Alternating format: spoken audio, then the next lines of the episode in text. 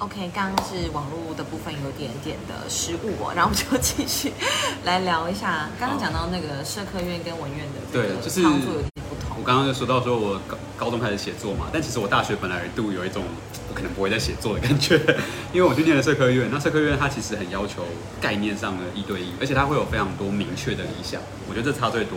就是你不管是哪个流派的学问，它最终都会有一个它对这个世界的解决方案，然后左派啊右派啊也好。可是文学最喜欢做的事情就是不要告诉你解决方案。哎对耶，最好模糊一点。对，文学就是要模文 文学觉得自己的任务是打开想象空间然。后你有个 opening 这样。对对，哎，是 A 也是 B 啊，我们的角色这样走一走啊，然后呢，你自己你读者想怎样，你读者自己想。就像全面启动那样子。对，他会给你一个，他不会给你一个明确的结论。那这时候你就会很很很困惑，因为做法是不太一样的。那甚至甚至哦，因为在文学里面会觉得说，文学很强调某种绝对的自由性，所以我们常常会讲一句话，就是呃，我写作圈里面有非常多是政治上或者是人格上是烂人，但他写了好作品。嗯，会有这种情形啊，会有常常会有这种情形，对不对？那我们会希望把道德判断拿掉。那其实社科院其实都会有比较强的道德预设值，就是你就是希望这么做。所以我我我最痛苦的一件事就是我上了大学之后念了很多东西，我回头去看我高中的时候喜欢的作家，我就会发现他们的观念很糟糕。怎么然后会这样？对，怎么会这样？那我我我当年没有没有开这个眼，我没办法。我比如说我不知道他们在性别上有问题，我不知道他们在某些观念上有问题，但我现在知道了。那怎么办？那我要我我我我要怎么办？我要继继续喜欢他们的东西吗？还是我要就直接推翻他们？可是直接推翻他们，又觉得这好像不是文学该做的事。哎，这个好冲突哦。，对，其实蛮痛苦的那几年。那要怎么去解啊？所以后来我大概过了几年之后，才慢慢找到一个和解方案了哈。就是这份和解方案比较像是说，我在脑袋里面装装一个开关，然后这开关呢会让我在随时可以去。对，在不同的地方去 switch，我要把所有事情真的是分得很开去看待。对，那当然我心里会知道，我有一个最偏好的，就是我最偏好当然是政治意识形态跟我接近，理念跟我接近，然后手法也很棒的。对，但是如果不行的话，我知道退而求其次，好吧，有些不一样是没关系的。这种你要去慢慢的建立一个比较复杂的体系去吸纳它，这样子。对，因为我们刚刚聊到其实是怎么会成为作家这件事情嘛。那你是说从高中开始写，然后大学写的比较少嘛？那后来又什么就是原因又开启了这样的一个这条路的开关？后来我在念研究所的时候，去念了清大台文所，然后我觉得清大台文所台文所的训练帮我把刚刚我讲的说困扰都整合起来，因为台文所其实是个非常在乎文本跟政治之间关系的一个学科，它跟中文系或跟外文系，外文系可能差不多，但是跟中文系比起来，它非常在乎跟当代的关系，就作品跟这个时代有什么关系。对啊，那所以久了之后，我就觉得说，好，如果如果我们可以找到一个整合的方式的话，那我其实就可以想办法来想自己要写什么，我也不用回避我自己的某些理念的立场，我只要用一个比较好的形式跟技术去包装它。所以像你刚刚拿的那本书，我会非常多地方都在讲技术嘛，对不对？就是非常写的非常对。我我一直不断在说，哎、要要用什么技术去表达某个理念，某个，呃而且也不会回避说我要去表达那个理念。对对我觉得这是在台湾所给我的很大的帮助，这样子。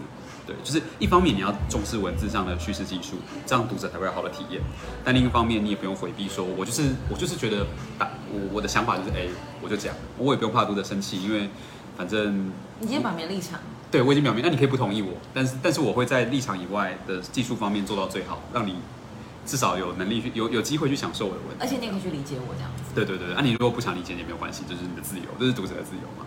我有我的自由，你有你的自由，这样子。对这件事情真的超有趣的哎，好好玩哦。对啊，那因为你刚刚就是在讲到说关于文学里面的一些冲突各方面，就是到底可不可以政治归政治，文学归文学？对好像你也有一个这样的一个。影片对对对，我的答案是可以啊，但是你真的要归得很开哦，就是双方真的都不能互相干涉哦，因为你知道大家。有可能吗？你知道大家讲文学归文学，政治归政治的时候，都其实真正的意思是什么？意思是政治不要来惹文学，对不对？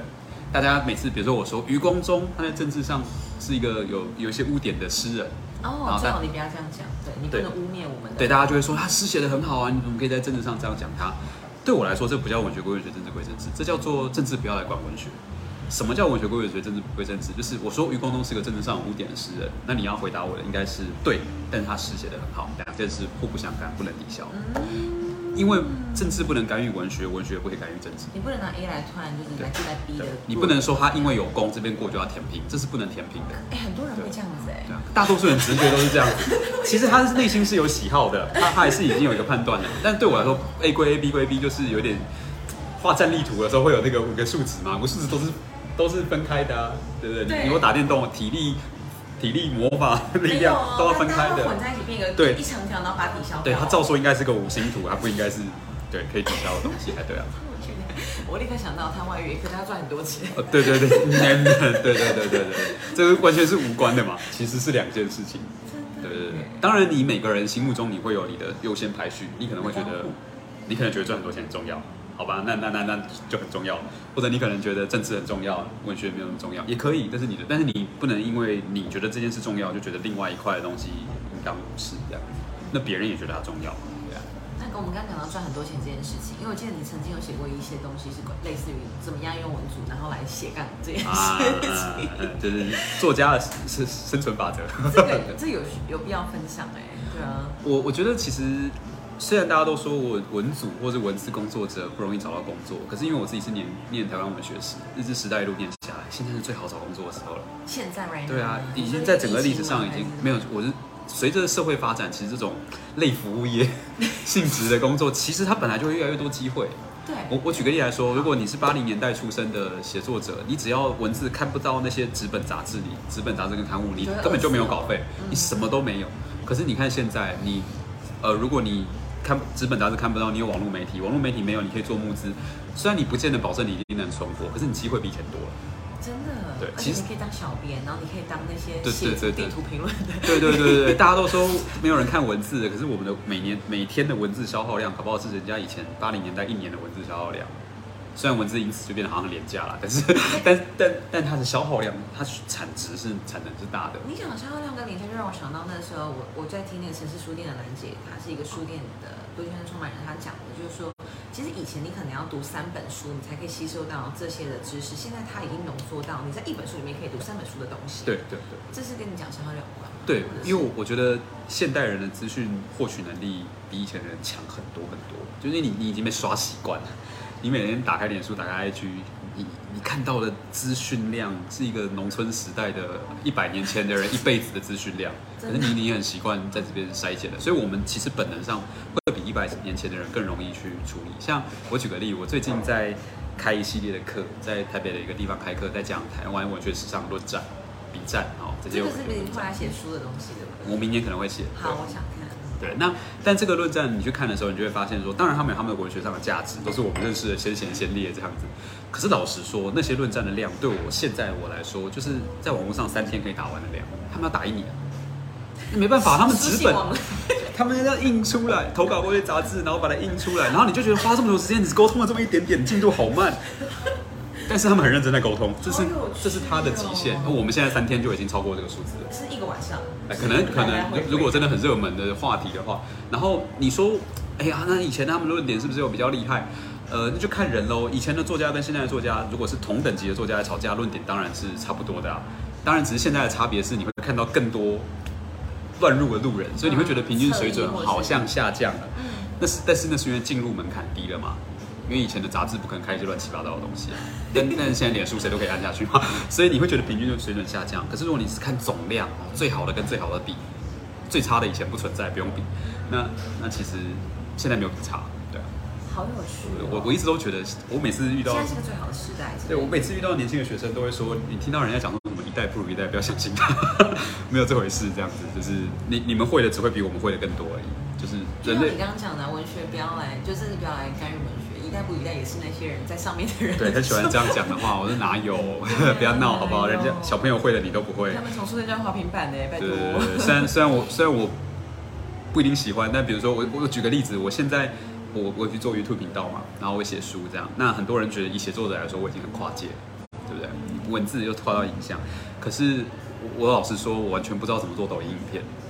先不说我意识形态能不能接受，我根本我知道我做不到。今天就算有一个没有问题的网站告诉我说，哎，这个网站不会有任何什么资讯后门，什么三十秒影片让你表现，我就想三十秒我要讲什么？还是不知道哎，但是现在小朋友拿起来就，嗯 那是他们的能力啊，很快，对啊，很快，嗯，所以我觉得这就是差异。对我就觉得有时候用文学教我的一个重要的事情，就是我们会把人当做是有差别的，但是不要太快下判断，这样差别不代表是对错或者是好坏，那就是不一样嘛，对啊。你讲差别，或是我觉得很容易用在归纳，就是我们在对于某某些人下下判断的指标上面，说哎，你台，北人，你是高雄人，嗯，就是这种要犯这样的错人。这种东西，有时候在他有解释力的时候，当然不是坏事啊，帮助我们节省一点认知资源嘛。哦，对对对对，对，这也是好事哎。对对对，但但但但你也不要也不要就是那么那么僵进呃这么坚持，坚持下去就会变成台南永康到台北永康那种刻板印象大集合。你知道那个台北女子图鉴，哦，那个就是太刻板印象大集合，那个真的太夸太夸张了，太啊有点过头了这样子。了解了解。对，但我们刚刚没有讲到你斜杠的来源呢，就是除了你刚刚在说这是一个最好的时代，以文字来说之外，哦对你怎么做到这件事情？其实我我后来我有点误打误撞啊，我大概在退伍，替代役退伍，然后我其实是有一个后路，因为我大学的时候，我家人知道我喜欢写作，然后我家人都是老我的我上面几代都是老师，他们就拼死拼活要我修教育学程，他意思就是你出去闯可以怎，么样，还是有。但你最后你 你有个地方去，你有教师证。虽然我很怀疑有教师证就有地方教书吗？现在很多流浪教师这样但但反正总之家人会放放心。OK，那我就考一张，但我时常没有用到。那我退伍之后，我就给自己一个期限，因为我当时大学以前投了文学奖，什么有一些有一些奖金，有一些存款，我就跟自己说，我的存款水位低于一个月生活费的时候，我就去找工作。然后我先试一年，然后就一试就试到现在。那因为因为其实你就会发现。好好哦。当当然，我后来发现我可以这样的原因，是因为我误打误撞的在大学跟高中就开始跟文学界有所接触，因为我投稿啊什么，有些编辑已经会先认识我。这是文学，我觉得是文学或是自由工作者一个很棒的地方，他是看作品而不是看资历。所以如果严格说起来，我搞不好十九岁就出社会了，只是我不知道。OK。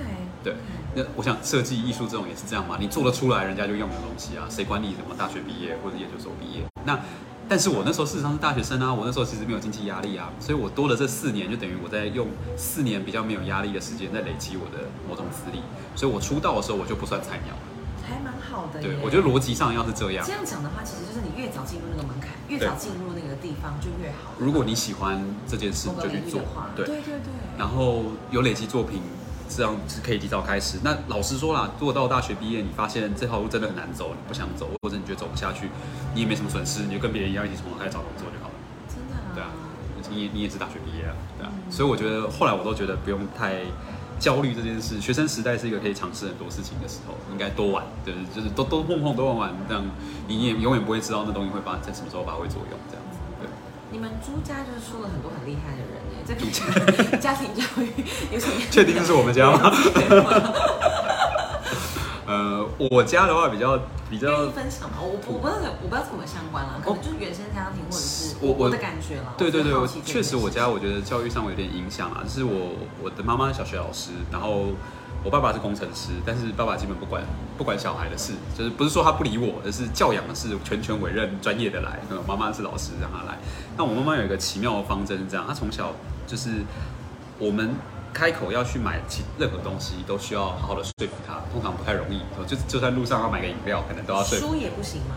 书是唯一的例外，这就是有趣的地方了。书是唯一的例外。对，所以所以基本上那时候是我我在一个限度内，我我基本上跟他说，我觉得哪个书很有趣，我听说什么东西，或我在图书馆看到一个，我觉得我想要，那可能很快我就拿到了。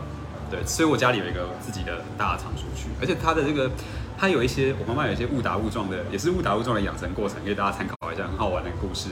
以前重重庆南路有个书店街，你知道吗？台北市重庆南路都是书店，以前有一家东方出版社，里面有很多少年小说，也有一些一些大人看的书。然后我我我妈呢，有一段时间她要去台北念那种老师要进修啊，念什么学分班什么的，她没地方安置我，她就早上八点钟把我带去东方出版社丢进去，然后说中午我回来找你。我那时候没有手机，所以那是没有手机的年代，所以我进去就在里面打混。我可能就真的晃来晃去，我也没有都在看书。可是我晃着晃着，你在里面摸久了，你就会觉得这个好像蛮有趣的，拿下来翻两下，不喜欢就放回去，喜欢就哎继续看。下午就到了，所以我其实最初的小学三四年级的阅读感是在这个状况下养成的，就是超猛哎！对它就是很自然，你就是被丢到那个环境里，然后就随意这样子。对，那如果他来了，你跟他说，哎，哪本书我觉得很好看，我我我我没看完，他就说那直接买了带走。对，就因为是书嘛，书是没有限制的，其他东西会有限制，但是书是没有的。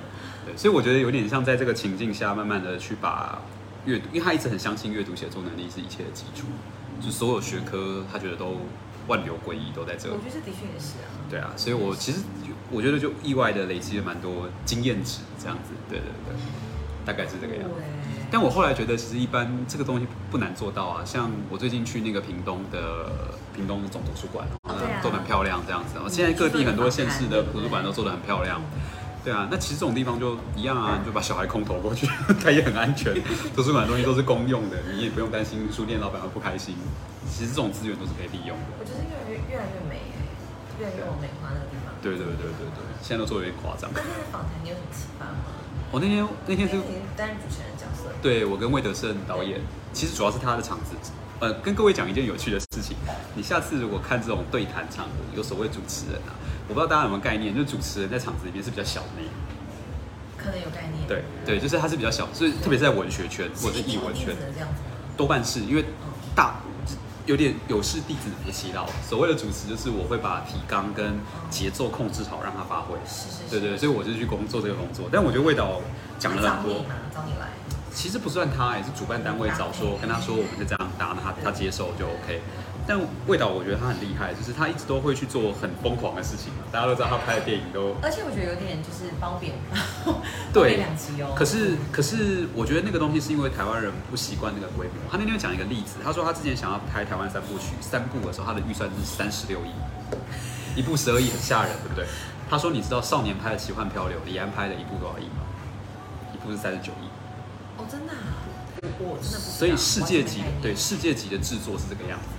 那他已经浓缩了三分之一。对他已经想尽办法去压了，除非你不要那个等级的制作。当然，对一般的的观众来说，可能会觉得说，真的差这么多吗？真的需要弄到十几亿吗？一亿跟十亿的水准会有？对于专业研究，对专业的读者的观众来说，还是真的会有差，你就觉得那个质感薄了一点。动画差了一点，那边差了一点，这边差了一点，那个就是钱，那没办法，就是工业基础。那而且台湾没有那个工业的基础的时候，它成本会更高，所以我就觉得说他很敢去做这件事。我我讲一件现实一点来说，大家都觉得说他、啊、是不是募太多钱，他是不是要做太大梦啊什么的？可是你看他做这么大的梦，他至少到目前都没有欠债跑路呢。他是真的有实力在市场里面获得某种平衡的人。对啊，老实说，最焦虑的是他吧？这真的要去筹措几十亿的资金，我们不用帮他教育，他最焦虑。这跟我们出来选举很像哎。等等等就是当天我们担心的时候，其实我所以其实我就是我还是很担心。对啊，对啊，对啊，对啊，对对啊对，但他是但他这么多年来靠着他的实战经验去维持，找到一个平衡，我觉得这这这这点就很令人敬佩。敢于做梦的人。对，然后而且他能能能支，而且他是能撑下来的人。真的很多人做了梦很快就飞掉了，但是他没有啊，他还在这里啊。对他哎，所以现在进度到底怎么样了？他现在的有些人问吗？哦，他现在就是换成，他现在发成发现，因为真真人版被疫情打打，他只是他就直接说被疫情打垮了，真人版太贵了。后来他觉觉得，既然前置作业跟想法都做好了，他改做动画版，因为他的真人的成本其实比动画还高。他说做动画都要去成本剩下一半，OK，对，然后而且可以延期，就是真人版有个限制，是你场搭好了，那个场景你要赶快拍完，不然那个场景的租金就一直烧。还有演员档期这些，所以你要三部在半年内拍完，你的资金要一次进去。哦天哪！可是如果是动画版，它是重新每次都重新画的，所以它还可以，可以一年一年慢慢拍，我压力就会小一点。所以确定就是有这样的一个动画版，未来会对对对，原则上好像第一部或第二部明年，明第一部明年或年就会上了。听起来很有盼望哎。对对对，录音已经录好了，他说的。对，就是现在上画面。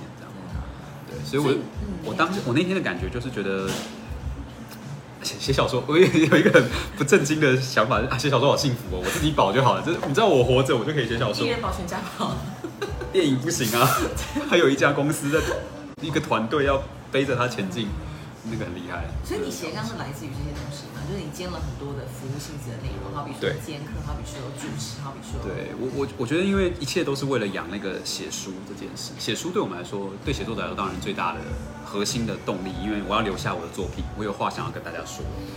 那可是写书是我所有工作里面最不赚钱的。真假？哎，对啊，因为除非你是非常，呃呃，出版是这样，它是两极化的世界，就是赚钱的暴赚。对，因为因为你知道书的成本结构是一刷卖完之后，接下来才是赚钱。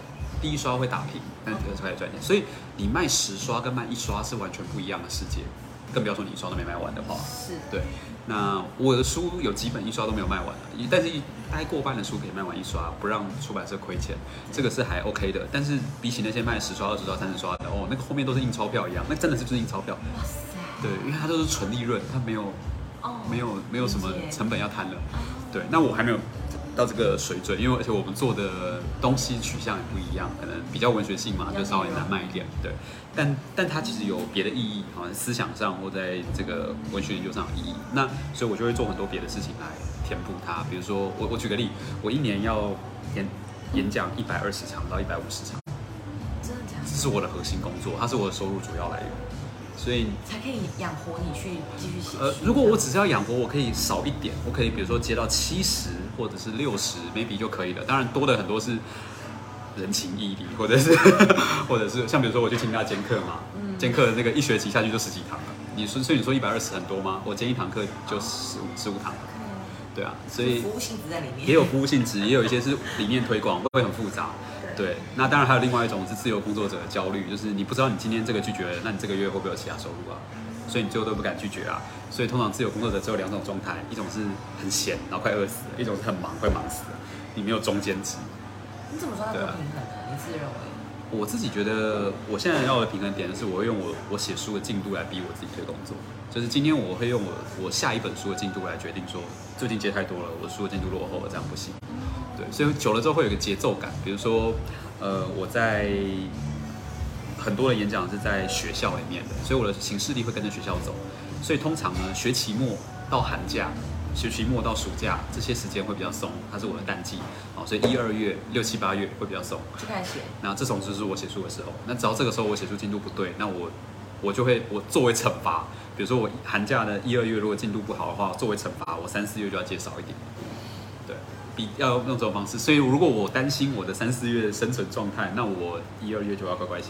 可以乐在其中哎，对不对？因为是我喜欢做的事啊，所以我觉得还好。对啊，就是可以在那边跑来跑去，而且演讲这件事有一个好玩的地方啊，就是因为我全逃全刀跑嘛，所以我都会趁着那个出去演讲的短短的时间去走一走，也没有到旅游的程度，就吃吃东西是什么的。像我那天去屏东，就去他们民族路夜市啊，什么这种。去高雄，对你那像那天去高雄，我下午就去盐城区啊，我很喜欢盐城区，这样我就去那边晃晃这样。对对对对对。好了，那打一下你的新书好不好？因为现在这个刚好是一个新书的 宣传期。谢谢谢谢。就是我八月底九月的时候出了一本小说集，叫做《以下证言将被全面否认》，然后它就是一个理念性非常强烈的一本小说集。它对他在写台海战争。那呃，我就想象如果台海发生战争的话。台湾这边会发生什么事？其实我我比较想要给大家一个感觉跟状态，是你读了小说可能会有一种身临其境的感觉，你会比较知道说，如果真的战争发生了，你作为平民你可以做点什么？你不用去想什么很英雄的，说我要拿枪保卫国土，先不用想那么多，光是要安全。什么叫做安全的状态？它到底是一个对，具体是个什么样的样子？甚至真的需要逃吗？啊，那这这个其实都会都会有一些，比如你出去外面乱跑，哦，你待在家里也比较安全啊。因为当代的钢筋水泥房子其实是很坚固的，就是会有很多这种，我觉得是很知识性质的东西，它是可以透过小说把它画成一个感觉，对，所以我就写了一个这样的小说。当然，为了顾及到说不要政治上不要太靠近我们的时代，要不然写起来会很麻烦啊。因为你写到都是认识的人，大家听了就就会觉得怎么可以这样？所以我就会把时间列的久一点。所以我的那个小说的设设计的架构是说，假设二零四七开战，假设假设。二零四七，你是个赛博朋克。哦，不是不是，因为我我我想我我的想法是，中共如果要攻台的话，它的二零四九会是一个最大的门槛，因为是它见证一百周年，哦，伟大大国复兴的一百年，所以他一定会，他如果要做点事，他不做便罢，那可就过去，要做点什么，一定在二零四九。那再来另外一个四九之前，你不会在四九那年打嘛？因为你四九那年打，你不会，你们无法在当年庆祝，那进度是很难抓的。他一定希望在二零四九的十月一号上去庆祝，刚刚好的，所以就算二零四七。所以我就往前一点点，二零四七。那而且四七年，我觉得对台湾也有意义了。它是二二八一百周年。那我觉得二二八很大程度形塑了台湾战后的整体的社会跟政治态势。就是如果没有二二八的话，我们现在看到的政治绝对不是这个样子。对，不管好坏，绝对不是现在这样。对，但所以我就想说，既然是那时候开始的，那在我的小说里，我就希望，好吧，我们在二零四七有个解决吧，还是盛大的战争来解决所有的纠葛这样子。对。大概是这样，所以基本上你可以，但我虽然理念是这样说啦，但我会把它写的，因为我是希望可以跟读者沟通这些理念嘛，所以我是把它写的比较娱乐性跟通俗性一点。就是我的想法一直都是跟自己说，这个东西要能够改成 Netflix 影集，大家不会睡着。对对，我的我的我的 预设只是这样。哎，没有啊，事实上还没有。但我的意思是我写的时候是抱着这个信念去写。这个很棒，这个很棒。对，那就会影响我们的写作策略这样。因为那天我是有行程，然后我才赶过去那个最后提问的阶段，我就听到其实还蛮多人会问到里面的东西，就是好像也是一个偏开放的，对吗？对，而且你会听到像 我很开心有遇到点是有一个有一些读者每次都会问我说，那个某某人最后到底有没有死？那个是什么？其实对我来说是很好的，对，那个对我来说是很好的信号，就代表那个戏剧设计是成功的。就是我小时候，老实说，我们小时候小文青很讨厌那种很专业的小文青，就会觉得说你问这个问题是不是有点 low？就是你为什么不是问什么那个象征是什么，那个隐喻是什么？但其实我后来觉得，读者有读进去的信号是这个，他动感情了，所以他才会问你那个东西。对他如果问你什么象征隐喻，那他是动脑袋，他没有动感情。所以我觉得这些演讲跟这些发表会，某种程度很需要，因为你可以通过他们的提问来知道、来确认说你要的东西到底不在里面被实现。这样。对，所以其实很多时候是一些嗯，可能不见得是真的会赚到钱。像新书发表会都是没有酬劳的哦。我不知道这在行情上，因为是发表，是我我要跟大家分享。而且，所以但我会会我会很快乐的去这样。某种程度可以推书，对不对？就是对，可以让他们对。但但因为我是摩羯座脑袋，我其实心里会有一笔账，我知道。这个东西的赚赔其实是很清楚的，对对对，它是 是可以算。哦不不不，像这种我就是觉得可以可以有一些分享，我就会觉得很不错啊。对，就是我我觉得状况是这样，我心里有一笔有一本账，不代表我要照着账目做事，只是给我一个理由，知道说我不能一直都去做不赚钱的事，我也不能一直都做赚钱的事。那我平衡一下，对，那我要平衡一下，我都有，但我要知道什么赚钱，什么不赚钱，这是生存的技能，这样。因为从我以前在土耳其交换的时候，或者后来我各种旅游的时候，其实我是很喜欢把这些东西文字化的人。但这些旅游的东西，我觉得已经太腐烂到它不不太适合出书。但我现在参与选战，我觉得这个历程是非常特别的。然后我就会觉得说，哇，我很想要记录下来，到底要怎么样才能够让自己发现自己是可以写的，或是我就是如果说有人是想要出一本书，那你会给他什么建议？我个人认为哦，你只要心里觉得有一件事情好像大多数人都不知道，你就是可以写的人。对，就是这样，就是这样。因为，因为，因为剩下的是技术问题，就是写的好不好文笔，那个是练习的问题。有练习就会有，可是经验跟想法是最难替代的。我我举个例子哦，最近几年有那种所谓的职人书写，对不对？林立清的《做工的人》，我不知道你有没有听过。我知道，我知道。或者是今年有一个林凯伦的《伪鱼贩指南》，他是鱼贩，他是卖鱼的，就是的是那个这里面有神李阿敏的。哎，对对对对对，很多这种，其实他们。当然有的文字很好，有的其实还好，有的文字其实不是非常好，可是他的书很好，因为他的经验就已经都这么强在那边了。那你说工人，台湾有多少工人？台湾好多工人，可是没有没有一个人出来告诉大家说工人的生活是怎么样。台湾有这么多鱼贩，也没有一个，只要这市市场上还没有这个东西，你就绝对是可以出来跟他讲说，哎，你们不知道这件事，我跟你分享一下。那我觉得人有一个天性，就是其实我们是喜欢看别人的生活的。对啊，因为不然呢，我们在咖啡厅里面聊八卦都在干嘛？就是我们其实天性上。可是我觉得我们倒是还好哎，因为我觉得我们的酒吧文化或者咖咖啡店哦，对我们咖啡店。我我举个例啦，或者是你在办公室茶茶水间里面，对，随便啦。就是总之，我们对他人的生活会有某种好奇心，特别是我没有的生活，你会觉得哦，原来是这样哦。虽然那对你的生活没有帮助，你知道也不会怎样，但但知道了就会好像有种快乐。因为有种参与。对对对对对对，因为你你这辈子大概不会去做那件事了，可是有人告诉你。对啊，像比如说你说土耳其，或者说远选战，这种都是一般人很少有的经验啊。那个你如果能够有条理的去把它写下来，我觉得，我我我不知道你有没有看过，我看过一个小专栏，我一直觉得他应该出书，但他文章数太少了。就是有个网站叫 Bios，Bios，B I O S，那它是一个内容网站，里面有一个，你打 Bios 跟选举应该就会找到，有一个应该是苗博雅的幕僚，他会去写一些扫街拜票的美感。就是要去跟那些公庙的阿北打交道啊，什么这种。那他他他同时写两三篇，但当时我看到他第一篇的时候，他说我连友，我就直接说，我觉得出版社应该立刻来签的。但他应该是没空把它补充或对对对，太忙了嘛，你知道一般政治工作。但是如果有的话，像这种东西都会非常珍贵。好啊好啊，我有很多可以写的。期待。好，来来来，好好好，来加油加油。那因为那时候我在那个最后就问了你啊，我就说，因为你出的这本只要出问题，小说都能搞定，我就问了呃。佑勋说生活上就有什么问题啊？然后你就提到说你就是瘦了三分之瘦了三分之一，然后现在在一个很不错的状态。对对。要不分享这件事情？因为我觉得这是完全是跟你生活最切身相关的事情。我今天早上还打泰拳。对，我现在就是。你知道高雄有个政治人物叫郑某某，他打泰拳瘦三十？啊，我知道是女生，那个女生，对对对对对对对对，我有看到，而且我有看过她的影片，她真的有练，就是应该怎么说，很多认识有些认识，对，她真的有练，因为一动手就知道她有练，对对对对对。对对对，那个那个真的很奇妙，因为我自己是两三年前开始，在二零一九年开始比较有时间认真运动，因为我差不多在中和这附近住下来，然后也稳定下来，不。我前一阵前几年一直在搬家，一下住台中，一下说搬家让你饮食不均衡，导致哦没有饮食均衡不均衡是一辈子都饮食不均衡，所以主要是搬家没有空，没有空运动，没有空运动。你要你你要有一个健身房，对对对对对对。然后而且再加上有一个雪上加霜的是，我从小我从小的脚都不太好，就是膝盖啊、脚踝关节常受伤，然后到了三十几岁就开始密集的，我每年都要有一两个礼拜没办法走路，很严重。然后我去看医生，医生就跟我说你的上半身太重，然后你的出力方式不对，就是反正有些肌肉不协调，要去处理这样。我就说，可是我以前都这样，为什么以前没事？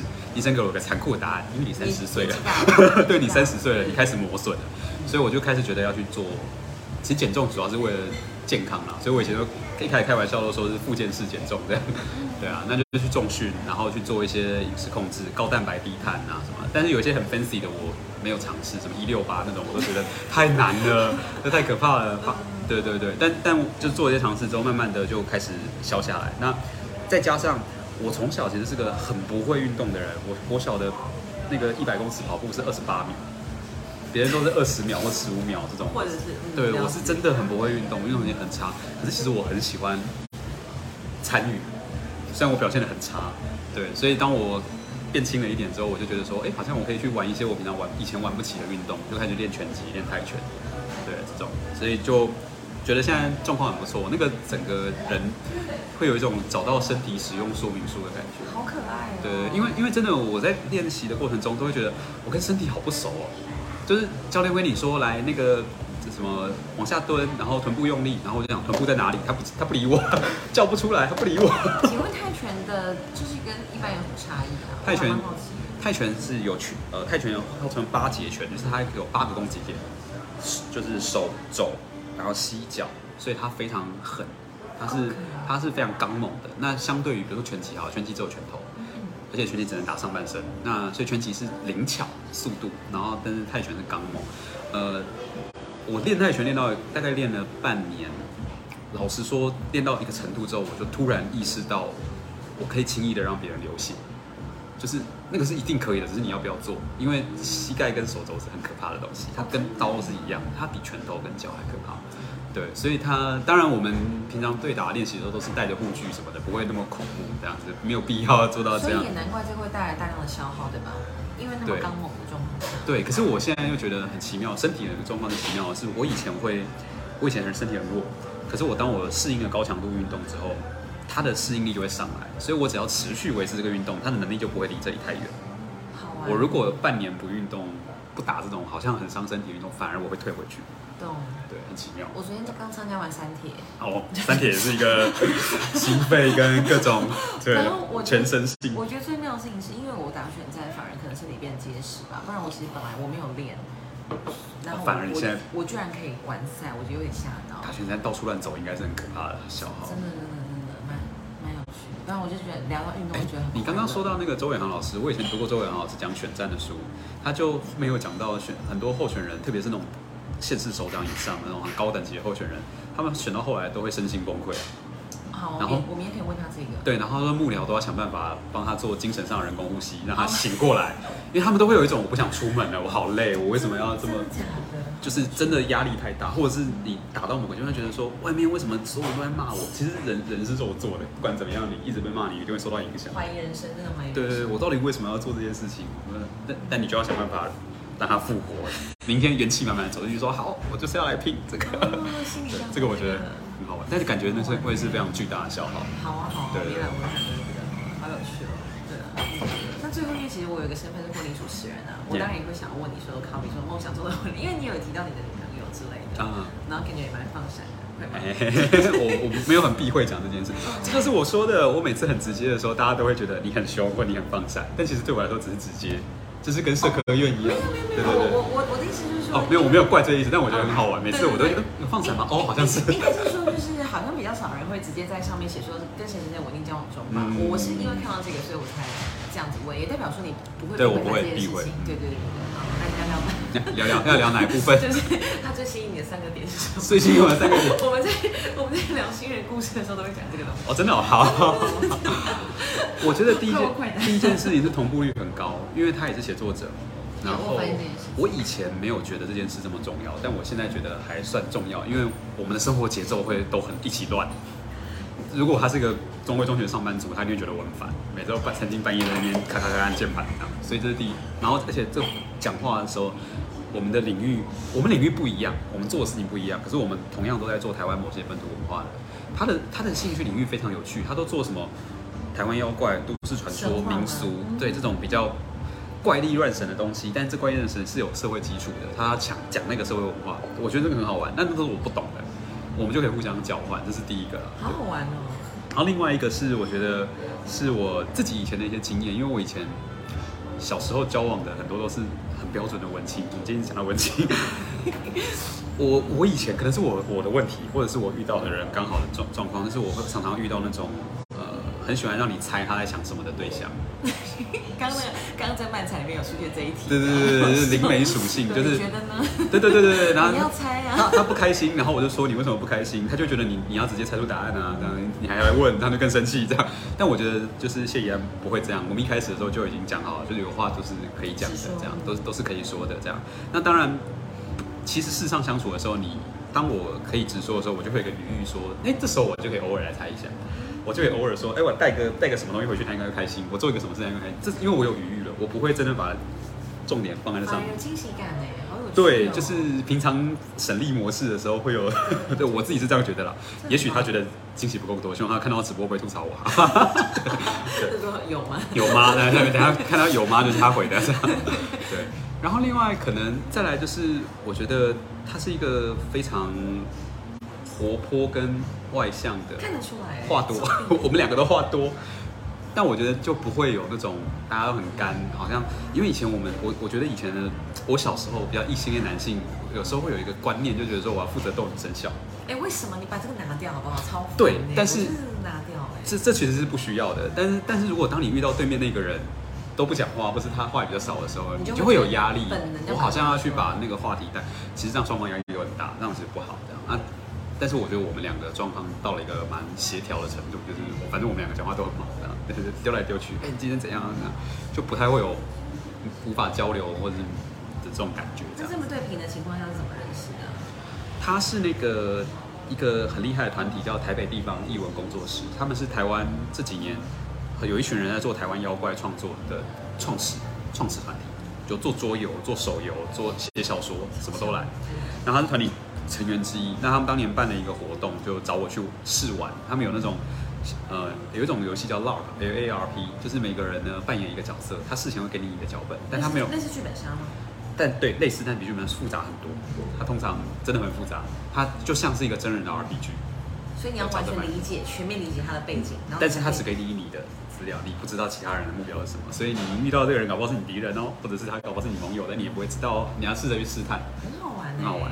那我当时他是工作人员，他找我去这样，我们就在那里认识，然后反正后来就因缘机会就开始聊起来这样子。对对对高雄有这个东西吗？LARP，LARP 应该是有，而且他们那个团体也不是仅限台北，他们就是看去哪里办，像他们也帮一些政府单位的文化文化单位办过，他们帮台文馆办过。这个很需要哎，因对啊为主南区超多超多的历史人哎物的东西。等一下，高雄我知道有一个正在跑，呃，有一个叫留声猫工作室，他们跟中山大学合作，我知道在规划阶段，但应该还没出来。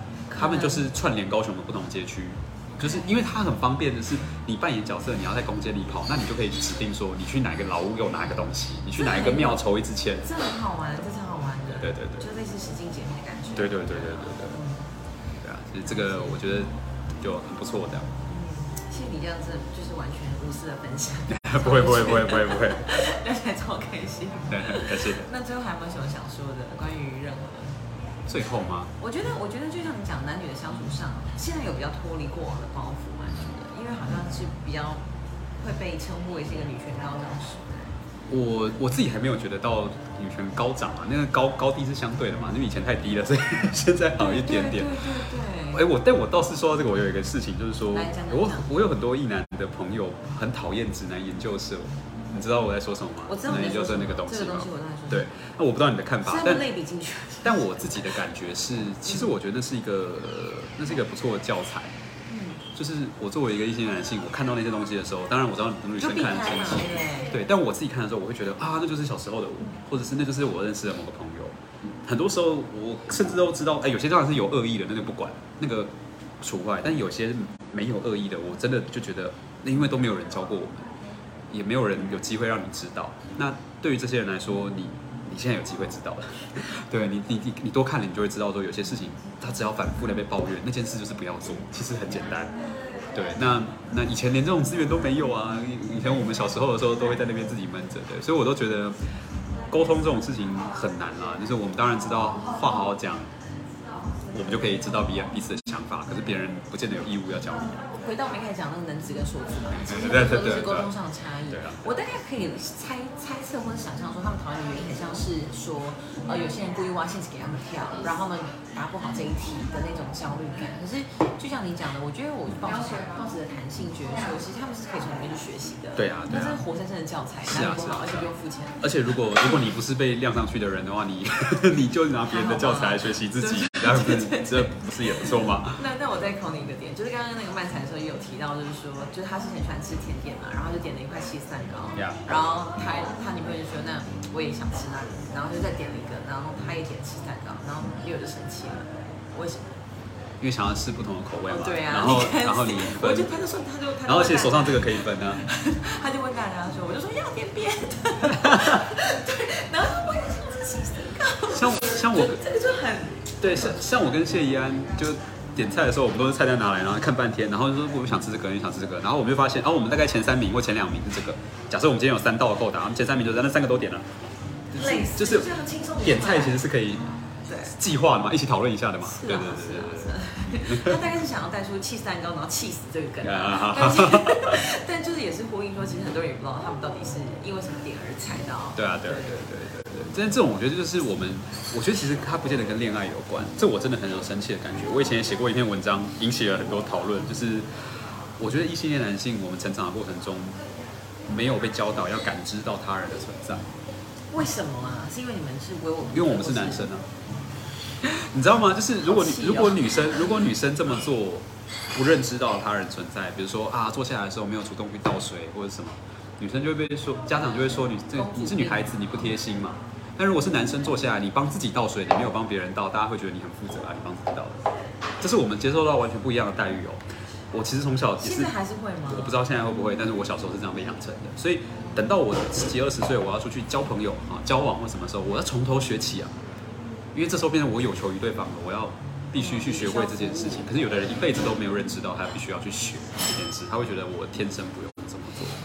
对啊，那先不说这种恶意，如果你就算不是恶意的，我自己的感觉是那个那种东西是小时候学比较快，你长大要在学的时候会非常辛苦。是，对那你会觉得好多东西要记哦，好多东西要，其实人家都内化了，你还在那边背这样。对对对对，所以其实像你刚刚讲的那种，这是个人情世故嘛，就是我我哎多多给一个多一个选择，这是一个简单人，他没有对错问题，但你感知到对方的存在，你去猜测说对方可能想要什么的时候，你就比较稍微比较不容易犯这个错。多这样点圆滑，多点体谅，哎，对啊我觉得对啊世界会更好。真的，突然变得很劝世的结尾。世界大同的主题。对对对对对。嗯，好啦，那结尾有什么话想跟他说？我觉得今天聊得很开心。好，真的啊谢谢。好，就是先先祝你选举顺利。必须必须加油加油，辛苦了。对啊，最后我觉得做文学人，我还是稍微帮文学打广告说个话，就是我在很多地方努力的去推文学议题啊什么的，我是真的觉得文学有一个很棒的功能，就就是它会帮你体验你没有办法体验的人生。就是你看小说、看散文，那都不是你，所以你看别人经验的时候，你会有好几个，你会累积那个你对人的理解的厚度。我觉得这是我觉得最棒的地方。所以不管它是用什么形式，它改编成电影也好，它改编成改编成游戏也好，那个本质不会消失。当然，文学是它可能是一个大家不见得现在那么熟悉的题材，但你只要愿意进去里面，我都觉得你会感觉到作为一个人活的是很有滋味的。对，要不然你不会只有你自己的一生。文字是最直接的，像你说电影，电影也是一个我很快去感受到不同活的方式的一个对对对，媒介或媒介，但是它毕竟还是有点比较浓缩，对吧？对我觉得还是要回到文字。对，这是读者端啊。那从作者端来说，如果像你，比如说你有话要说，你你觉得你选举这个经验很棒，你就会你这时候就会感觉到大家第一直觉都是写书。为什么？因为写字是最最低成本的东西。没错，你拍成电影你要找多少钱？你要 开什么玩笑我？也很希望啊。你要你要你要画画，你要练多久？对对对，你要你要写写成歌，你要有乐器，有这个文字，就是基本上笔电拿来，手机拿来打下来就可以了。没错，对，它是禁最禁用的方式，所以我一直相信它，也许未来不会是最畅销的形式，可是它永远是最基础跟最广广泛的它不会。太流行，我觉对。，它不会消失的。对所以也希望大家如果有兴趣的话，可以多接触一下各种各样的文学。我不是为了我自己卖书啦，你去看别的作家也很棒，读幼这样子。勋的书，哎，没有，那我最后还想问你一题啦，就是因为我都深深觉得，就是像你是不避讳谈谈政治的人嘛，你对也其实很明很清楚 很清楚。那你对于就是好，因为我们选举真的是再过可能四十几天就要来了，嗯对于选举的看法？这一次选举吗？当然台北选举很很无聊啦，然后这是对啊，这次好无聊，这是真的整体的好无聊。像我是桃园人啊，嗯所以我我的也也是无聊，不是？还是其实蛮有趣的。就我我觉得桃园无聊一点会比较好，这样子 对。之前之前前半段有点太太太夸张了，这样子。我自己的感觉是，啊该怎么说呢？台湾的地方政治跟中央层级的选举是完全不一样的两个东西。对，所以地方政治它实际上展现出来的样子，比较要，这这好难说、哦。很陆战，很组织。对，很陆战的组织然后没有办法很理理念的去讲，因为理念离人的生活太远了。真的好痛苦。那你又不能说理念不重要，但是陆战那个也不是不重要啊，组织上或者是大家关切的那个问题也不是不重要，但你就会有时候会觉得后果不是那么容易。有有些有些看得清楚有些我们在看，就是好比我团队在谈话，就说哎，奇怪，某一个身世很高的候选人，他其实完全没有政见可言。对那对啊，对，就是为什么他可以呃这么样的？或者有一些所谓服务型的候选人，你会觉得他都关注什么一些很小的问题，或者他在放一些烟火，做一些烟火式的因为。我在咨询的时候，那个东西难道大家有在看吗？或者是大家听了之后，为什么还投得下去？我们就会黑人问号满头，对啊，这这个就是真的很难。那人的素养。那一样嘛，呃，社会科学就会告诉你说，人的行动，他们最后会形成一个集体的结果。比如说百分之四十会投这个候选人，百分之二十会投那个候选人。可是百分之四十不是同一群人，他们是各自带着不同的理由而来，所以你要去凑不同的理由，我觉得这是很难的东西。我一直都觉得做所有政治工作都是一个。对，我很佩服他们这样再一次看到他们就会觉得写小说很幸福。我每次看到别人就觉得写小说就好了。啊对，那所以这个这个状况我觉得是这样，但我老实我也老实说，这一次我当然我有支持的候选人，可是我得失心相对没那么重，就是对我来说得失心没那么重，因为呃，我可能更在意的政策都是中央层级的政策，比如说举个例来说，我写战争小说，我其实很在乎军事政策，那它当然就是中央层级的，你你不可能要求地方的县市首长说他他有个建军的有一个国，他会有一点点影响，他跟地方军团的关系会一点点影响，可是整体的政策其实是中央层级的事情。那对我来说就不是我的优先 concern，对啊。但我我可以理解有人觉得很重要啊，你跟他的生活可能会有影响，但那就是另外一回事。总之，我也觉得我的心没那么重，视我认为这是一个青年参与政治的实验。是是是如果说选项很好，一起改变，因为它代表说，哎，我们可能也还没走到那个让没资源的人出来的，对，或者是对，可能还需要在一些累积之类的这样。有可能。好，谢谢，谢谢感谢谢谢，奢侈咖啡很棒，欢迎大家来。